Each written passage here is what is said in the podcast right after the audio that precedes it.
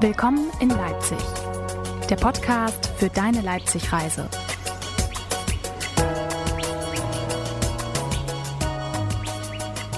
Hi, hallo und herzlich willkommen zur vierten Folge von Willkommen in Leipzig. Mein Name ist Axel und ich begrüße nicht nur euch, unsere Hörer und Hörerinnen, sondern auch meine Kollegin Paula. Hi Paula. Hallo Axel. Letztes Mal sind wir mit den zwei Tourguides Lola und Herr Kotte durch die Innenstadt geschlendert und ich muss sagen, das hat mir schon Lust auf mehr gemacht. Deshalb machen wir heute wieder eine Tour. Dieses Mal geht's ums Essen. Da würde ich gerne direkt von dir wissen, Axel, was ist eigentlich dein persönliches Lieblingsessen? Ja, ich würde sagen, ganz platt, Döner. Das geht immer. Sehr gute Wahl, aber so richtig typisch für Leipzig ist es ja nicht. Um traditionelles Leipziger Essen soll es allerdings heute gehen. Wir wagen uns in die Szene der Leipziger Kulinarik. Die ist groß und wir können uns natürlich nicht durch alle Lokale futtern, so gern wir das auch täten. Aber wir fangen einfach mal an. Sozusagen die ersten Schritte in einer sehr vielfältigen Welt des Essens hier in der Innenstadt. Aber hört doch einfach selbst, was wir so erlebt haben. Zurück zur Leipziger Kulinarik. Was macht die Region aus? Was gibt es hier für Spezialitäten? Wo kann man besonders gut essen gehen? All diese Fragen beantworten wir euch jetzt. Ja, Essen ist ja ein allseits beliebtes Thema. Egal zu welcher Jahreszeit gegessen wird, halt immer. Und jede Region hat da ihre ganz eigenen Merkmale und Köstlichkeiten. So natürlich auch Leipzig. Zwei Gerichte sind dabei ganz besonders wichtig und typisch für die Stadt und um genau diese beiden soll es in dieser Folge gehen, aber ihr erfahrt noch viel mehr, versprochen. Denn auch heute sind wir nicht alleine mit uns unterwegs und ausgestattet mit allen Informationen über Leipzigs kulinarische Vielfalt ist Ina Tirolf vom Aller Leipzig. Hallo Frau Tirolf. Halli, hallo. Schön, hallo. dass Sie da sind. Wer sind Sie und was ist Aller Leipzig? Ich bin Ina Tirolf, gebürtige Leipzigerin, habe hier meinen Lebenslauf bisher lückenlos gestalten dürfen und bin wie die Jungfrau zum Kinde zu diesen kulinarischen Stadtführungen gekommen. Komme eigentlich beruflich aus einer ganz anderen Branche und hatte aber durch einen großen Zufall äh, viel Freude an dieser Art der Stadtführung für mich persönlich entdecken können und ja, habe dann 2012 beschlossen, dass ich äh, so nebenbei kulinarische Stadtführung machen möchte. Inzwischen mache ich das hauptberuflich und zum Aller Leipzig ähm, bin ich gekommen, natürlich, weil einfach das Leipziger Allerlei hier so bekannt ist. Um das wird es ja auch heute ähm, für uns noch ein bisschen genauer gehen. Und wir haben überlegt, als kulinarische Stadtführung liegt das natürlich so ein bisschen auf der Hand, aber man darf sich nicht so nennen. Deswegen haben wir dann den Spieß mal rumgedreht und aus allerlei Leipzig, was anfangs unser Projektname war, ähm, ist dann irgendwie aller Leipzig geworden. Genau darum geht es halt auch. Es geht um die Stadt, es geht um uns, es geht um uns alle und jeder, der an dieser Stadtführung beteiligt ist, partizipiert auf eine ganz angenehme Art und Weise davon. Sie sind ja, und ich glaube, das können wir ruhig schon so sagen, Expertin fürs Essen in Leipzig. Nicht nur was die guten Restaurants angeht, darüber sprechen wir ja später noch, sondern eben vor allem, was Leipzig ja ganz klassisch an traditionellen und typischen Gerichten zu bieten hat. Sie haben es ja gerade schon äh, angeschnitten, das Leipziger allerlei. Mein Vorschlag ist deswegen, dass wir nicht nur über Essen reden, sondern auch direkt dahin gehen, wo wir welches kriegen. Wie es der Zufall so will, sind wir auch schon direkt um die Ecke von einem Restaurant, nämlich vom Main Leipzig. Wie passend. Das liegt zwar etwas versteckt, ist aber immer noch in relativer Nähe zur Innenstadt und konzentriert sich auf frische regionale Küche mit internationaler Komponente. Frau Thürolf, Sie haben uns ja nun ein bisschen äh, hierher gelockt. Wir lassen uns ja von Ihnen leiten. Was hatten Sie denn da im Sinn, uns jetzt hierher einzuladen? Ja, wir sind natürlich mit den Stadtführungen immer auch auf genau dieser Suche nach diesen versteckten Perlen. Und das mein Leipzig gehört da ganz zweifellos dazu. Ich habe es selber erst sehr spät für mich entdeckt, aber es ist mein absoluter Geheimtipp für alle, die hier recht innenstadtnah, aber jenseits jeglicher Touristenmeile mal gut essen gehen möchten. Und das ist ein Restaurant, was mir sehr ans Herz gewachsen ist. Und ich habe gedacht, das müssen einfach mehr Leute wissen. Deswegen gehen wir jetzt dahin. Super, ich freue mich. Das klingt sehr gut. Ja.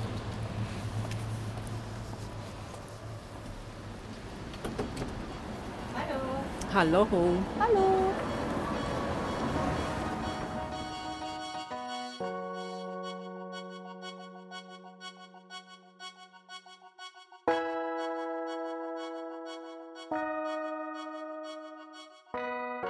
So, wir sind jetzt heiß ausprobieren. Wir sind jetzt im Main Leipzig. Bei uns ist hier der Koch. Vielleicht stellen Sie sich ganz kurz äh, uns mal vor und ja, erzählen was zu Ihrem schönen Restaurant hier. Ja, hallo. Ähm, ja, Oswald mein Name.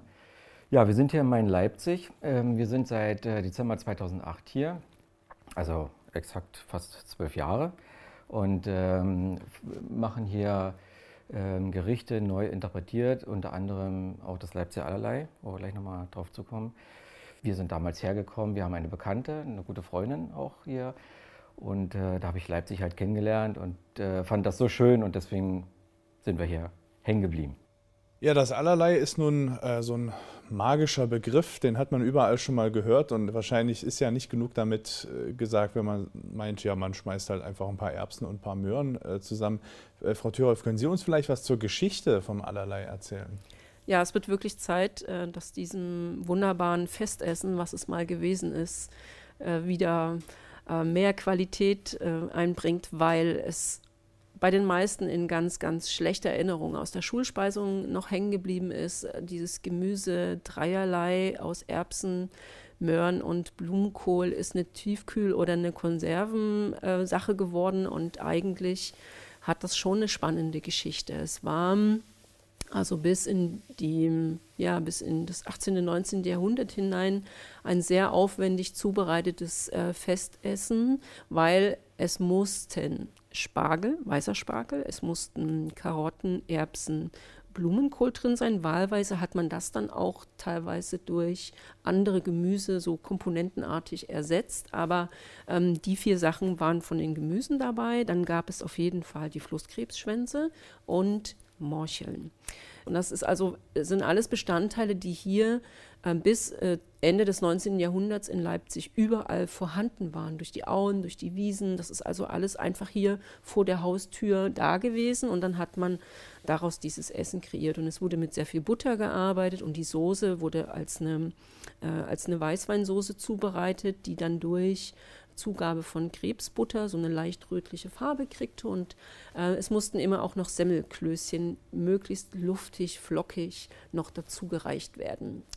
Ja, und dann äh, nach den Napoleonischen Kriegen, also um 1815, begann das Essen langsam zu verschwinden, weil durch den Stadtschreiber ähm, empfohlen wurde, vor Steuereintreibern und aber auch vor Bettlern ähm, zu zeigen, dass es hier nichts zu holen gibt. Man hat einfach aus diesem opulenten Essen die opulenten Bestandteile weggelassen und somit ist man dann ja so peu à peu eigentlich dazu übergegangen, dieses Gemüse dreierlei, was es heute ist, äh, daraus entstehen zu lassen man muss das heute schon sehr suchen. Es ist nicht mehr standardmäßig auf den Speisekarten äh, zu finden. Und ähm, ich sehe das sehr gern und ich sehe es auch immer mal wieder, dass es auf den Speisekarten wieder zu finden ist. Und hier in Main Leipzig äh, gibt es auch ein Leipziger Allerlei. Und da kann Herr Oswald vielleicht noch mal ganz kurz dazu sagen, was jetzt das Besondere an seinem Allerlei ist. Genau, auch wir haben das aufgegriffen.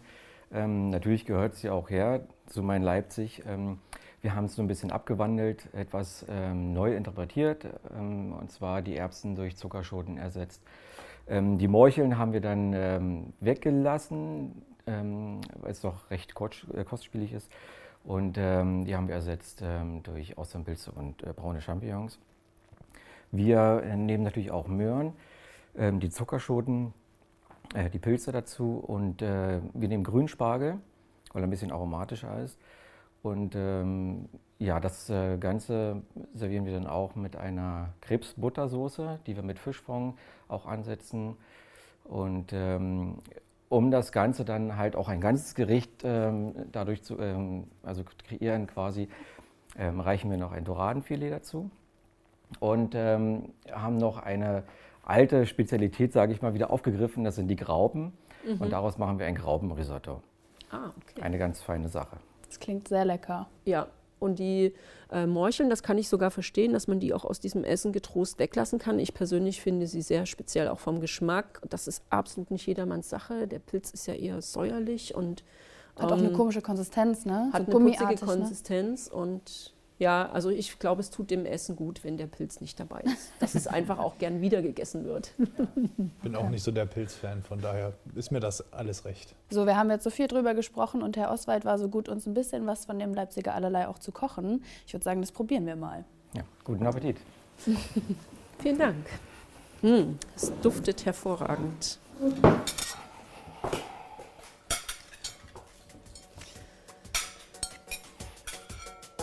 Herr Oswald, nehmen Sie auch Semmelklößchen in Nein. Nein, Nein. okay.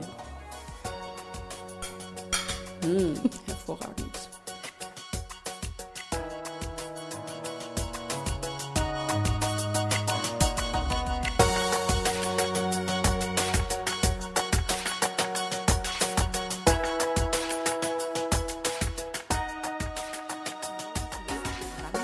Und eh, Krebsbutter habe ich noch nirgendwo irgendwie im Handel selber gekauft. Ich wusste gar nicht, wo muss ich da hin. Dann bin ich so durch die Delikatessenabteilung in den Kaufhäusern an die Fischabteilung, habe die dort gefragt, haben Sie Krebsbutter? Sagt die so zu mir, weiß ich nicht. Habe ich hier noch nie gesehen. Ich so, Gott, wenn die es nicht weiß, wer soll es dann wissen?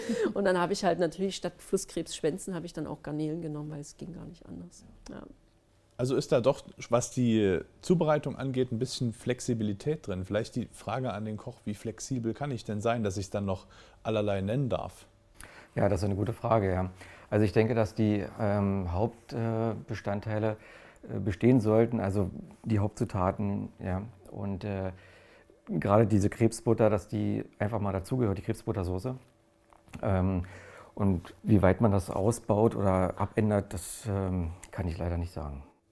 Ich habe eine Idee dazu. Und zwar ähm, war Bedingung oder anders, ähm, durch diese Hauptzutaten Morcheln, Spargel und Flusskrebse gab es dieses Essen eigentlich nur im Juni, weil Spargel nur de, im, im Juni geerntet wird. Und deswegen denke ich, also die drei Sachen müssen sein. Wobei man jetzt natürlich bei den Flusskrebsen sagen muss, so geht es nicht mehr. Man muss da am ehesten die Kompromisse in Kauf nehmen. Ansonsten ja, sollte das natürlich so nah wie möglich am ursprünglichen Allerlei auch bleiben. Also ist das äh, allerlei, was ich dann in der Tiefkühltruhe kaufe, bestehend aus Möhren, Erbsen und vielleicht irgendwie noch ein bisschen Blumenkohl, ist dann doch kein allerlei. Nein, da war jemand ganz schlau und hat einfach mit einem sehr guten Namen sehr wenig äh, draus gemacht. Ja, Es ist ein Allerlei, aber kein Leipziger. richtig. Das hat es also mit dem Leipziger Allerlei auf sich. Hast du als Ur-Leipziger Kind oft Leipziger Allerlei gegessen, Axel, oder ist das ein Klischee? Ja, jeden Tag. Morgens, mittags, abends gab es bei uns nur allerlei. Nein, Quatsch, also natürlich nicht. Und ich muss auch sagen, ich kannte es in den Details gar nicht so, wie wir das hier jetzt vermittelt bekommen haben. Ich kenne es eher doch auch so nach der Variante Kühltruhe und das ist eigentlich echt schade. Aber es ist ja nie zu spät. Es ist nie zu spät, man, man lernt nie aus und deswegen bin ich froh, dass wir heute hier waren. Ja, ich genauso. Ich kannte es bisher ehrlich gesagt auch nur aus der Dose und war bis heute eher wenig begeistert davon.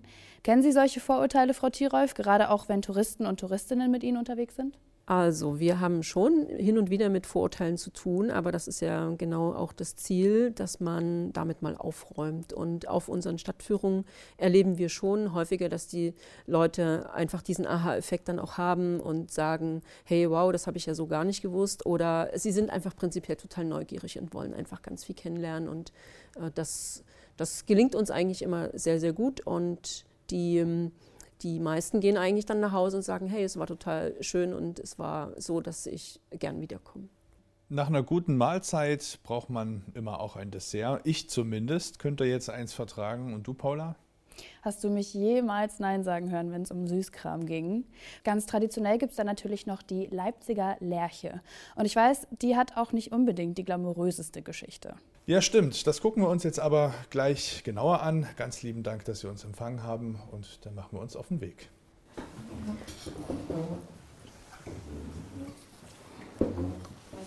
Nochmal vielen Dank. Danke, schönen Abend noch. Achso, bitte.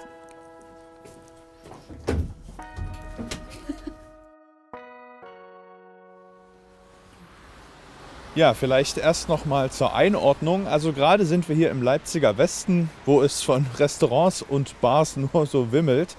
Vor allem auf der Tschocherschen Straße und auf der Karl-Heine-Straße findet man die verschiedensten kulinarischen Angebote, egal ob Sonntagsfrühstück, Asia Fusion, südamerikanische Kaffeespezialitäten oder auch ein gutes altes Schnitzel mit Bratkartoffeln. Hier gibt es wirklich alles. Und es ist auch egal, ob ihr euch vegetarisch, vegan, glutenfrei oder wie auch immer ernährt. Hier findet auf jeden Fall jeder was. Mein Favorit ist, glaube ich, der Kumpierladen Don Quixote auf der Karl-Heine. Da gibt es so warme, buttrige Ofenkartoffeln mit allem, was das Herz begehrt. Von rote Beete, Couscous-Salat bis hin zu überbackenem Käse. Und natürlich das Kaiserbad, wunderschön direkt am Kanal gelegen und mit Fokus auf saisonale heimische Küche mit modernem Twist. Da ist es auch egal, ob ihr mit der Familie, den Arbeitskollegen und Kolleginnen oder eurem Date unterwegs seid.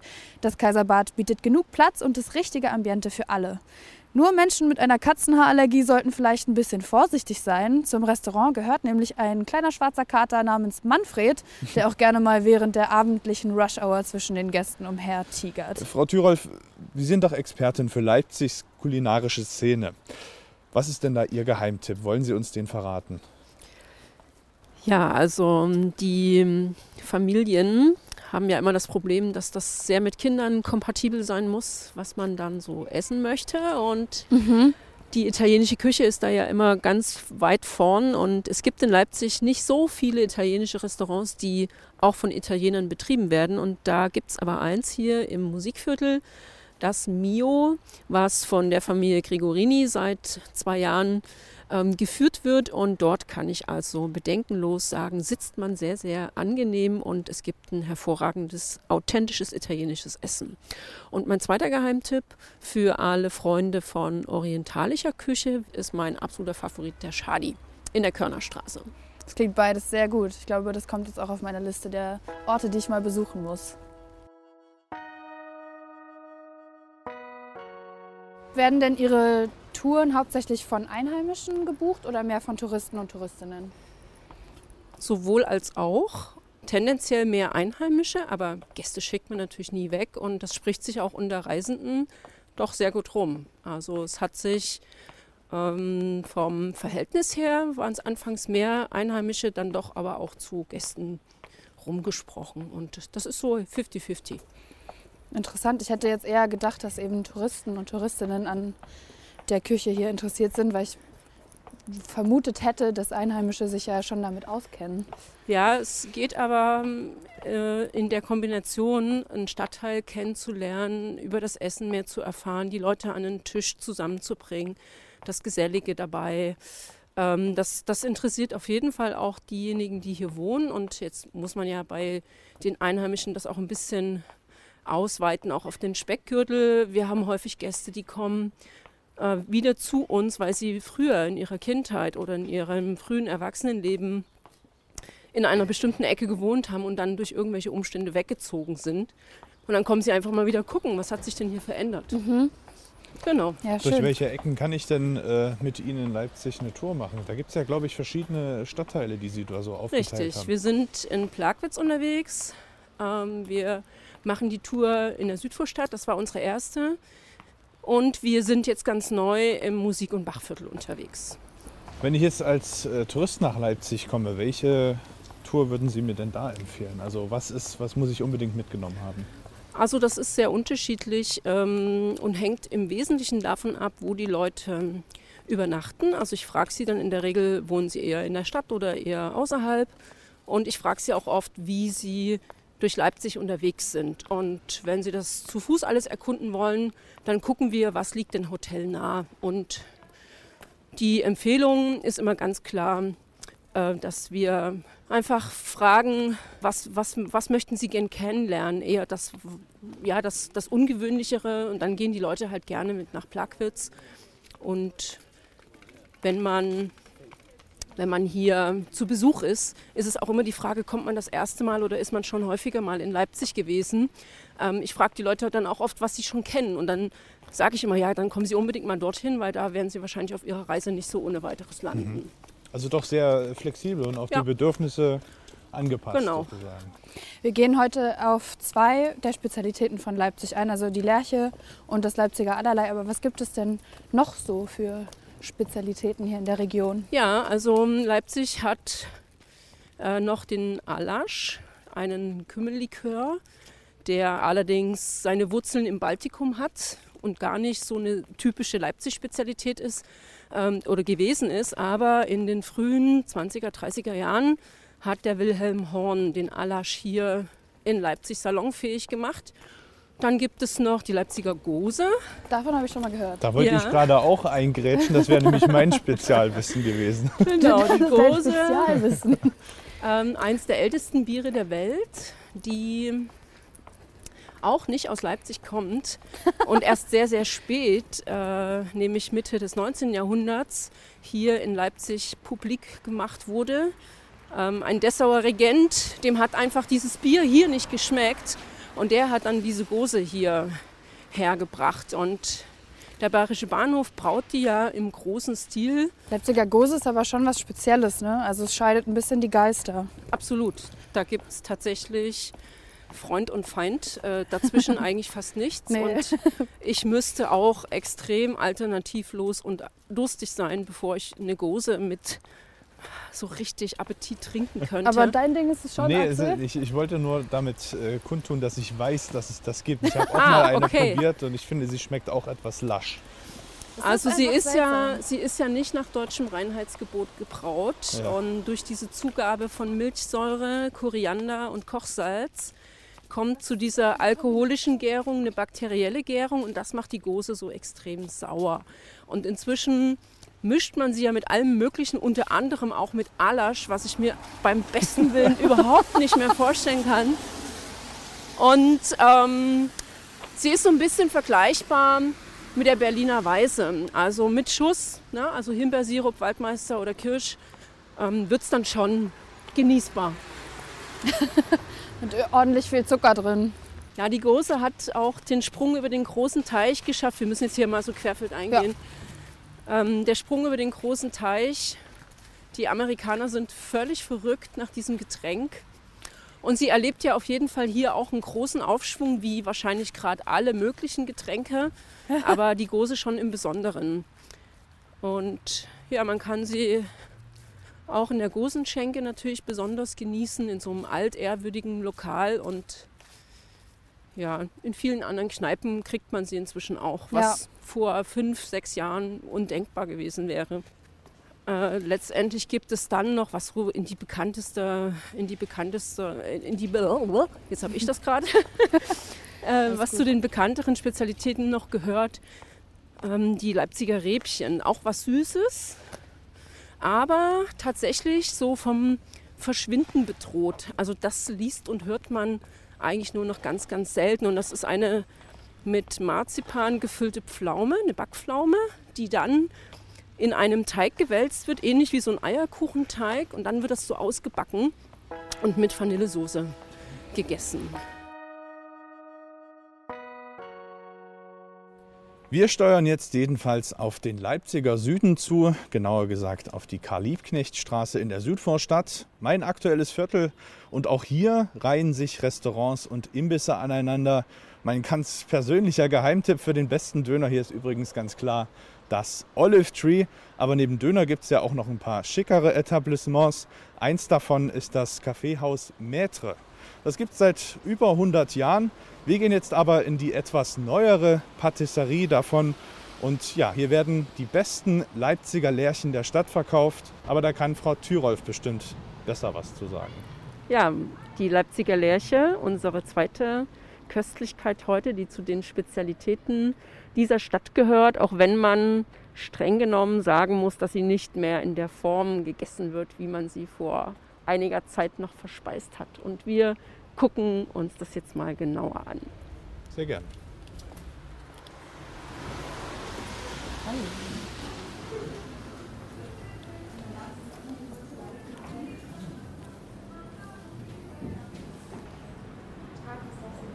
Hallo, wir hätten gerne drei Lärchen.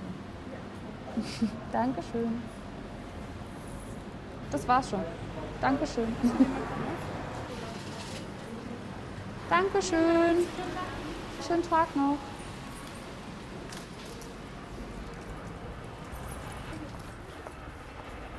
Also wir haben jetzt unsere Lärchen und probieren die mal. Ja, guten Appetit. Danke.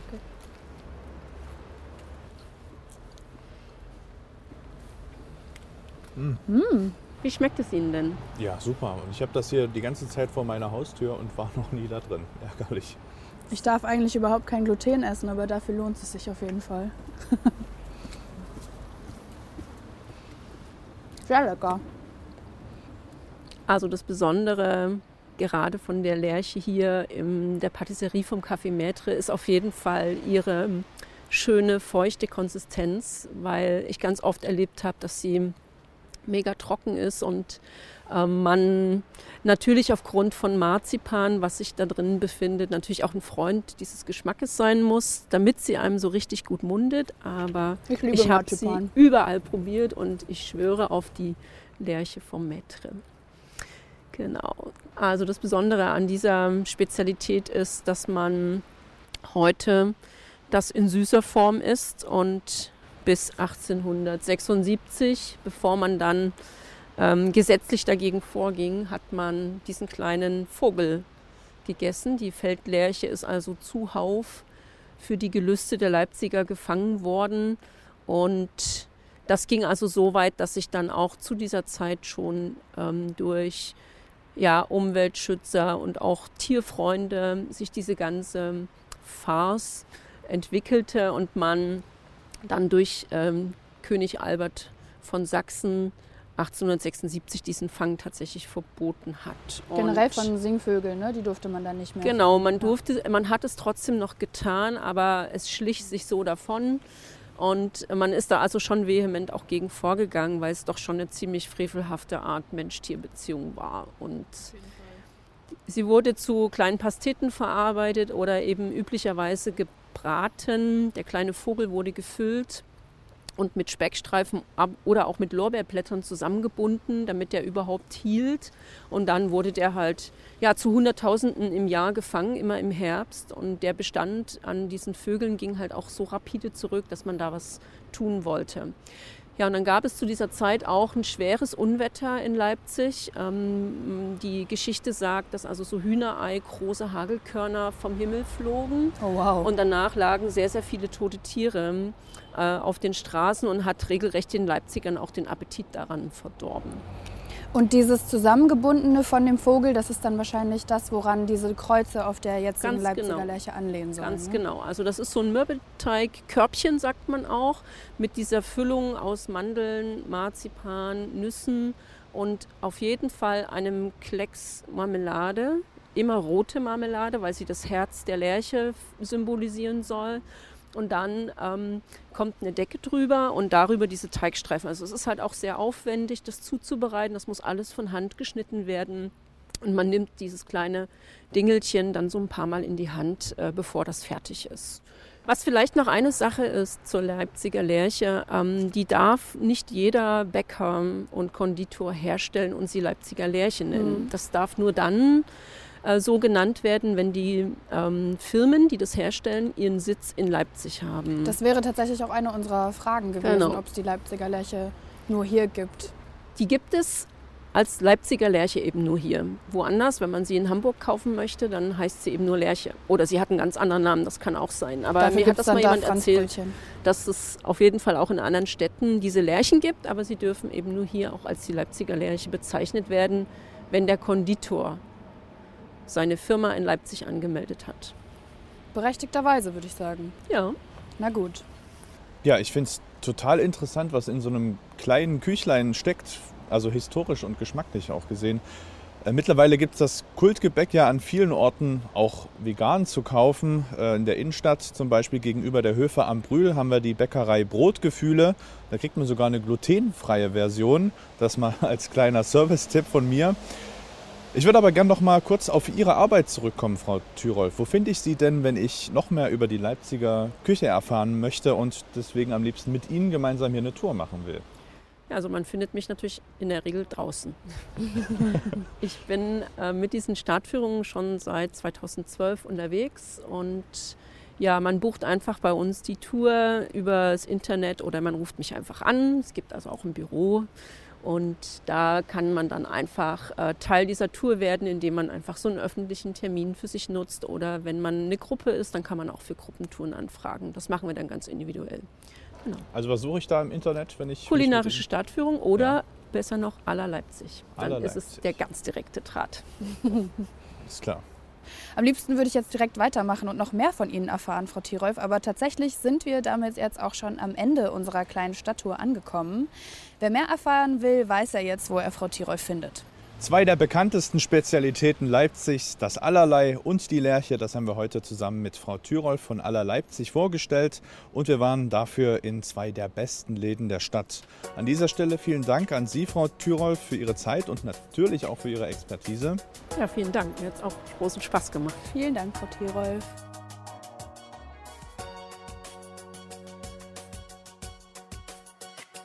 Und damit zurück im Studio. Wir haben heute viel gelernt. Mir war vorher gar nicht klar, wie viel Geschichte eigentlich im Essen steckt.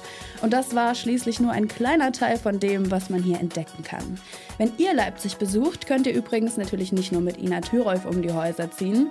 Die Auswahl ist nämlich viel größer. Zum Beispiel gibt es noch die Leipzig Food Tours und die Eat the World Tour. Ihr könnt natürlich auch auf eigene Faust durch die Stadt ziehen. Und weil wir gerade beim Thema Faust sind, können wir euch da ganz unbedingt den historischen Auerbachs Keller empfehlen.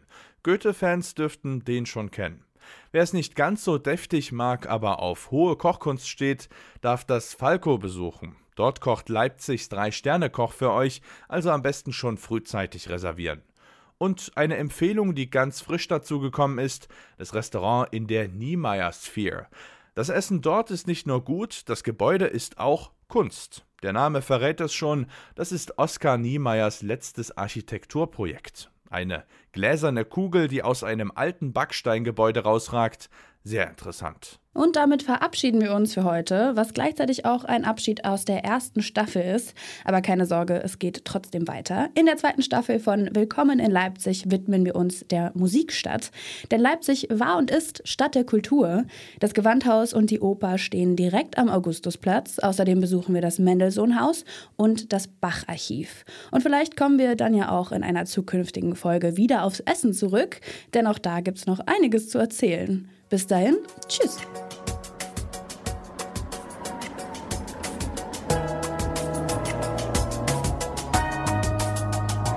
Willkommen in Leipzig. Der Podcast für deine Leipzig-Reise.